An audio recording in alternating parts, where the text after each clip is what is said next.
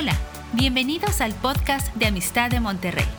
Disfruta de este mensaje y compártelo con tus familiares y amigos. Sabemos que lo que Dios te hablará será de bendición para ti y para otros.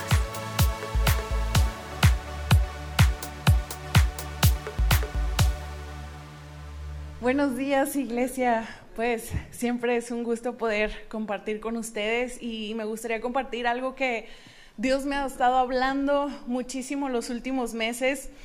Quisiera hacerles como algunas preguntas, a ver si alguno se siente identificado al igual que yo.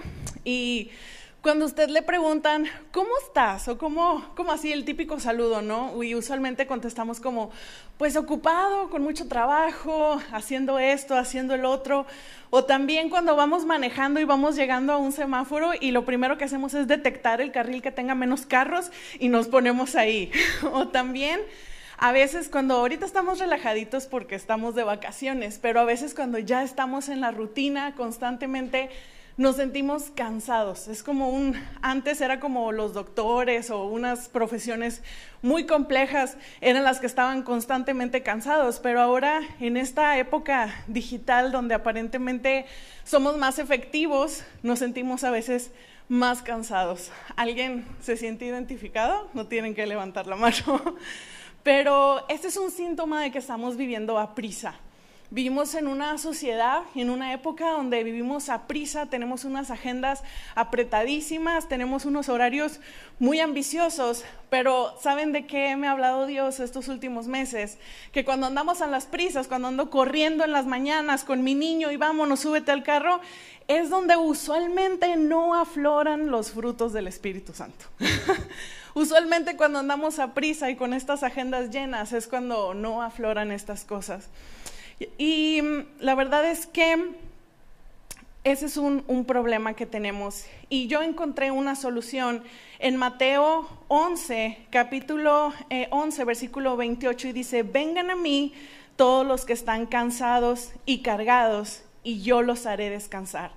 Tomen mi yugo sobre ustedes y aprendan de mí, que yo soy manso y humilde de corazón, y hallarán descanso para sus almas a lo mejor ustedes piensan, no, pero es que yo soy una mamá eh, soltera o soy un papá soltero o tengo dos empleos, tengo tantas cosas que hacer. Pero mire, yo le voy a platicar algo. Usted y yo no necesitamos escuchar al último gurú de las redes sociales positivista para que nos diga qué tenemos que hacer. Lo que usted y yo tenemos que hacer es vivir como Jesús, escuchar a Cristo una vez más, vivir una vida centrada en Cristo, vivir los hábitos de Cristo o las disciplinas espirituales como algunos las conocen. Me encantó la palabra de la pastora Adriana, donde nos decía que este año teníamos que tener los oídos espirituales abiertos, nuestros corazones abiertos, pero si no apagamos el ruido del mundo, y a lo mejor dices, no tengo tiempo, tengo tantas cosas que hacer no necesitamos otro atracón de Netflix o un lunes de cruda moral para tomar decisiones, cerrar nuestras redes sociales, a lo mejor no radicalmente, pero sí hacer un lado eso y aprovechar bien el tiempo porque los días son malos. Así que yo quisiera cerrar con esto, y es que el mensaje es este. Salmo 40 dice, paciente mente. Esperé en el Señor y se inclinó a mí y oyó mi clamor.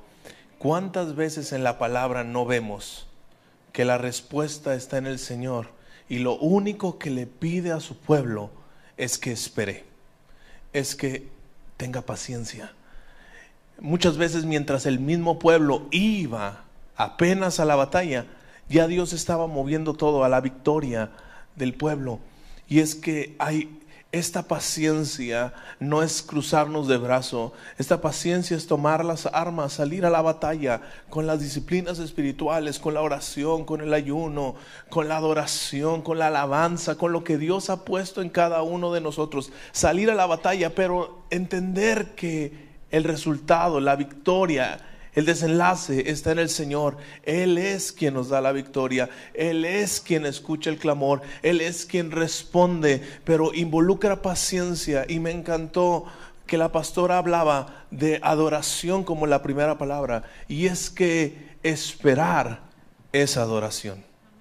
Esperar es adoración porque esperar involucra el corazón confiado a Dios y eso es adoración. Esa es la mayor adoración, la obediencia a su palabra por encima de lo que yo puedo hacer en mi activismo. Así que recuerda este salmo, Salmo 40, pacientemente esperé en el Señor y Él se inclinó a mí y oyó mi clamor. Pastor, muchas gracias. Esperamos que este mensaje te ayude en tu vida diaria.